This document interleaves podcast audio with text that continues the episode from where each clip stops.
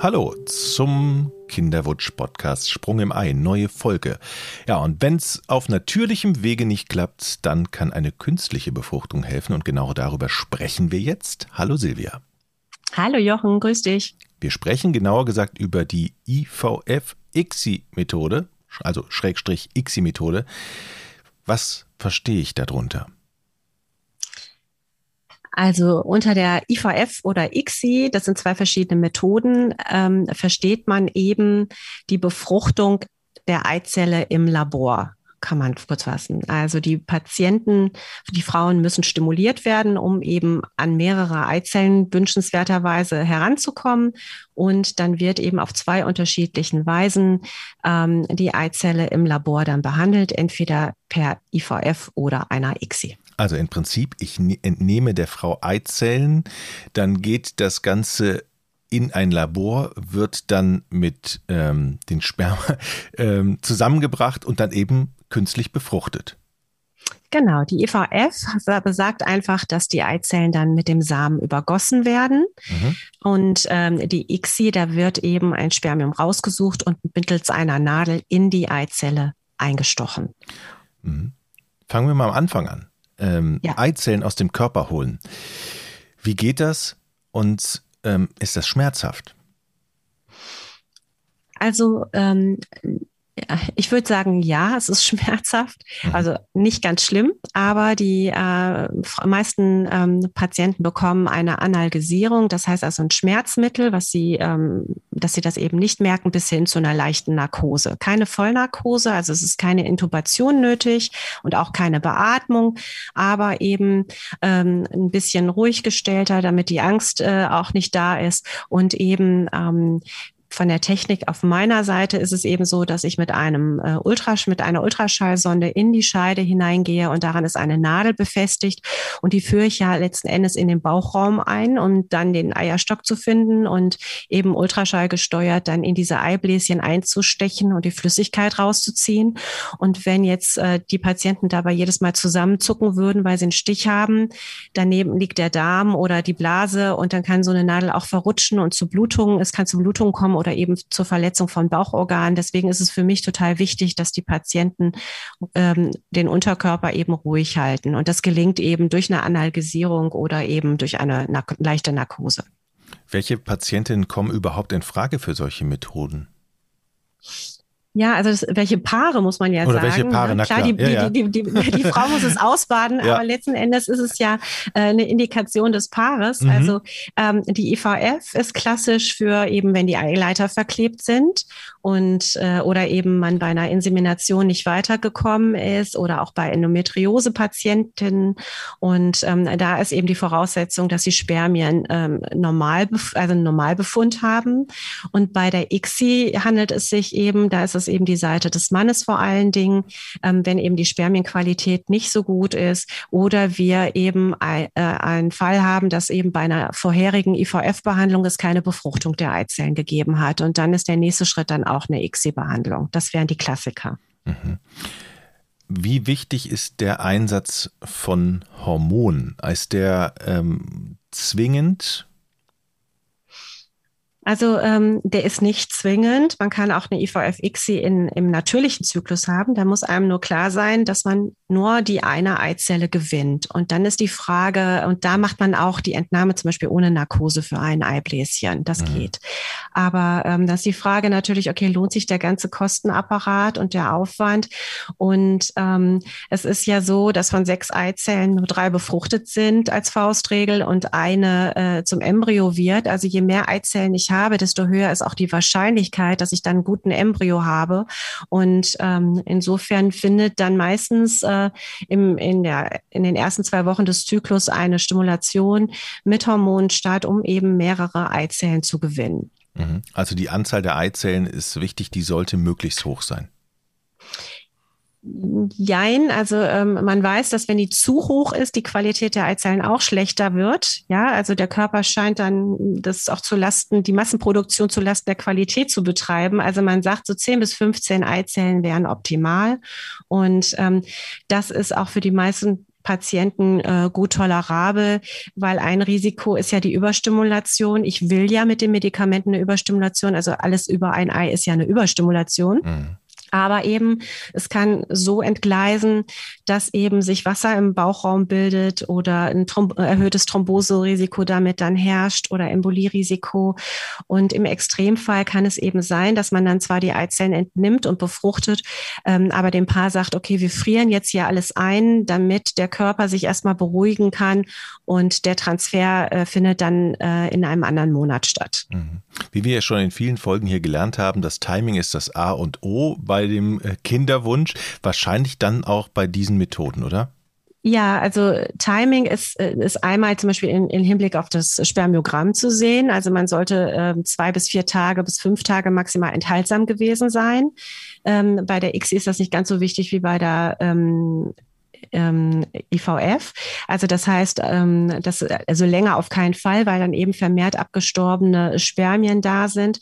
Und äh, bei der Follikelpunktion ist, setzt das Timing, wird das gesetzt durch die ähm, HCG-Spritze. Also es gibt eine Auslösespritze und die meisten Punktionen werden nach 36 Stunden nach dieser Spritze gemacht. Wie funktioniert denn dann am Ende der oder wie funktioniert überhaupt der Embryontransfer? Also wie geht das genau? Also ähm, wenn die Eizelle im Labor ist dann ähm, und befruchtet wurde, das sieht man dann am nächsten Tag. Also das sieht man auch nicht sofort, ja, ähm, ob die Befruchtung geklappt hat. Und dann fängt der Embryo an, sich zu teilen. Also erst ein Zweizeller, Vierzeller, Achtzeller, bis hin zum Blastozystenstadium, was eben nach fünf Tagen erreicht ähm, ist. Das hatten wir schon mal erklärt in der Folge mit der natürlichen ähm, Familienplanung. Ähm, das ist quasi das Zeitfenster, ähm, in dem der Embryo auch den Eileiter entlang lang wandert und ist dann Tag fünf, Tag sechs in der Gebärmutter. Und dann schlüpft der Embryo. Das heißt, das ist auch das späteste Zeitfenster, um einen Transfer vorzunehmen. Und bei dem Transfer ähm, liegt ähm, die Frau auch auf dem gynäkologischen Stuhl und dann wird eben ähnlich wie bei der Krebsvorsorge ein ganz kleiner Katheter allerdings nur äh, in die Gebärmutter eingeführt und dann meistens ein Embryo eingesetzt. Mhm. Also, wenn ich das richtig verstanden habe, der, die Entnahme ist unter Narkose, aber ähm, ähm, der Rest ist dann narkosefrei.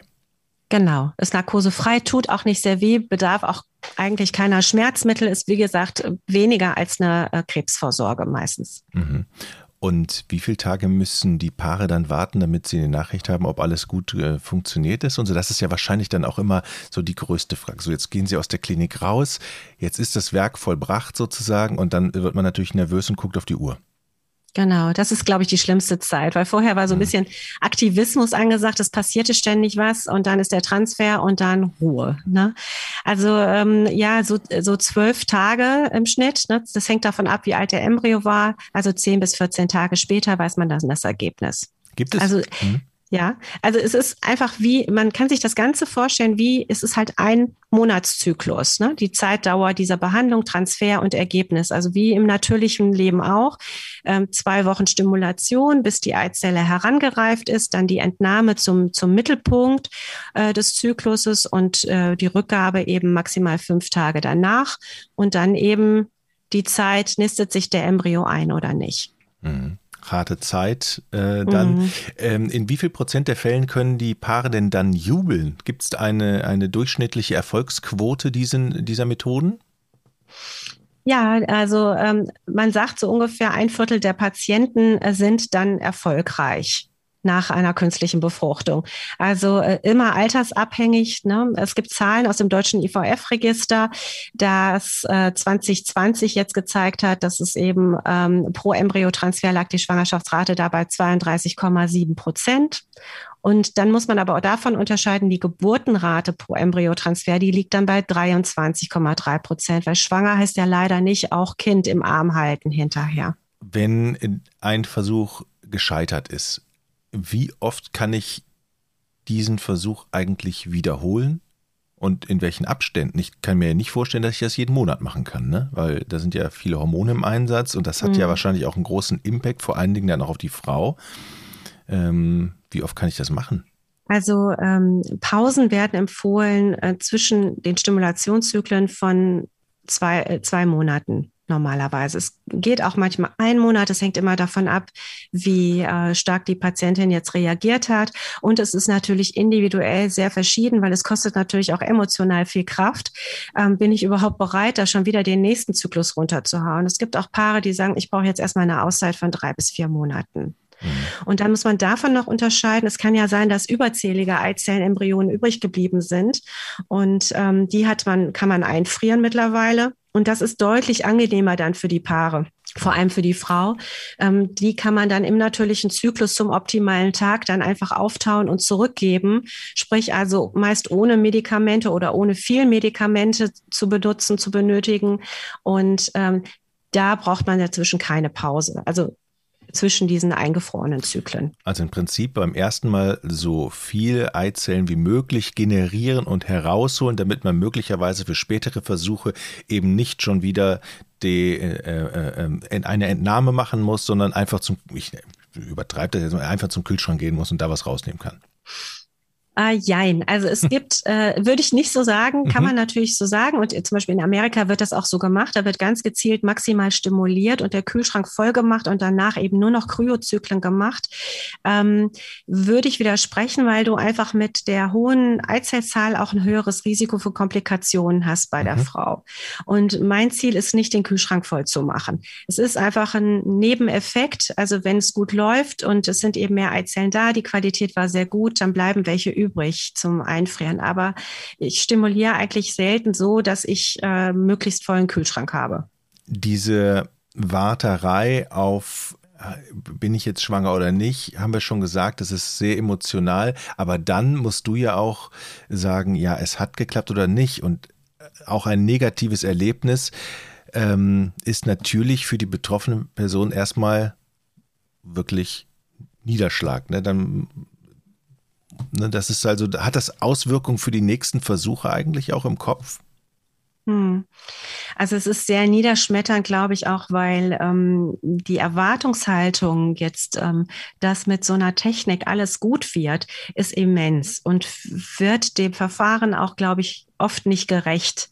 Und ähm, das ist natürlich ganz schwer, Kopf und Herz zu trennen. Und äh, man kann sich hundertmal sagen, meine Chancen sind nur 25 Prozent oder vielleicht noch weniger.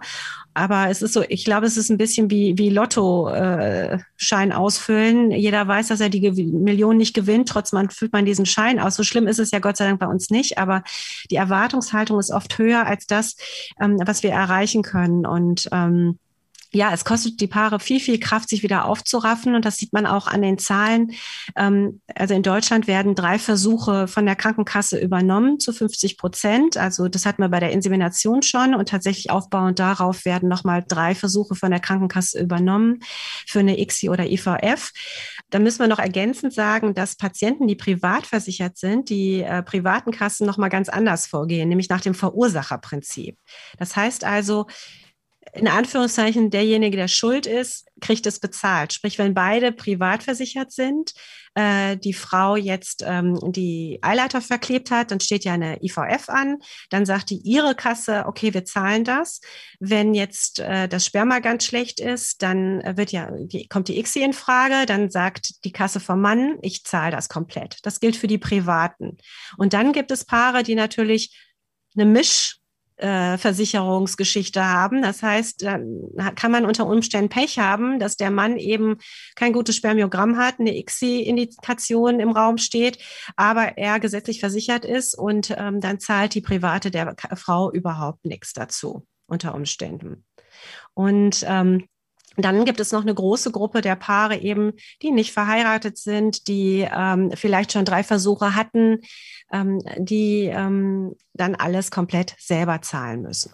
Wie viele Versuche nehmen die Paare denn im Schnitt eigentlich wahr und wann hören sie auf? Die Paare nehmen nur 1,3 Versuche wahr. Also da sieht man, dass ganz viele abbrechen und ein Hauptgrund ist tatsächlich äh, eben die emotionale Belastung. Das ist ein Wert, der mich jetzt echt überrascht. Weil ich würde ja sagen, wenn es nicht geklappt hat, dann nochmal halt. Ne? Aber das ist so einfach gesagt. Ne? Ja, das ist so einfach gesagt. Und wenn man dann drin steckt, ist es nochmal was anderes. Und ähm, mhm. wie gesagt, 1,3 zeigt ja noch nicht mal die Hälfte. Also es ist unter der Hälfte. Also zwei Versuche macht schon, machen nur noch 50 Prozent der Leute. Ne? Also mhm. es ist ein hohe, wir sagen dazu Dropout.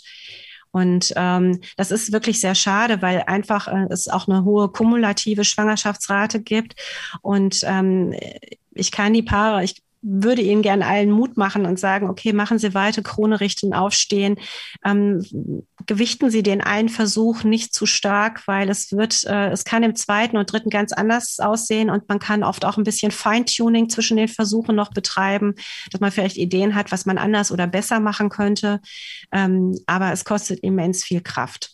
Und da muss man sagen, ähm, jeder hat wahrscheinlich auch schon mal so Geschichten gehört von Paaren, wo es nicht geklappt hat und die gesagt haben, wir haben sieben, acht, neun, zehn Versuche gebraucht. Das sind dann ja wahrscheinlich dann so, so Eis, Ausreißer, äh, die man dann hört, die einen dann auch nochmal noch mal zusätzlich abschrecken. Ja, genau. Aber es gibt Zahlen zur kumulativen Schwangerschaftsrate vom deutschen IVF-Register und die sagen also, dass wenn man äh, so vier Versuche hinter sich hat, dann sind so 65 Prozent der Paare mittlerweile schwanger. Also nach vier Versuchen ist vier Transfere gemeint. Das ist, entschließt auch das die Eingefrorenen mit ein. Also viermal Transfer, wie auch immer der Embryo jetzt entstanden ist durch eine künstliche Befruchtung oder eben der daraus resultierenden äh, eingefrorenen Eizellen und Embryonen, ähm, ja, sind dann 65 50 Prozent der Paare schwanger nach vier Versuchen. Silvia, vielen Dank für diese Folge und bis zum nächsten Mal. Vielen Dank, Jochen. Tschüss. Bis zum nächsten Mal. Tschüss.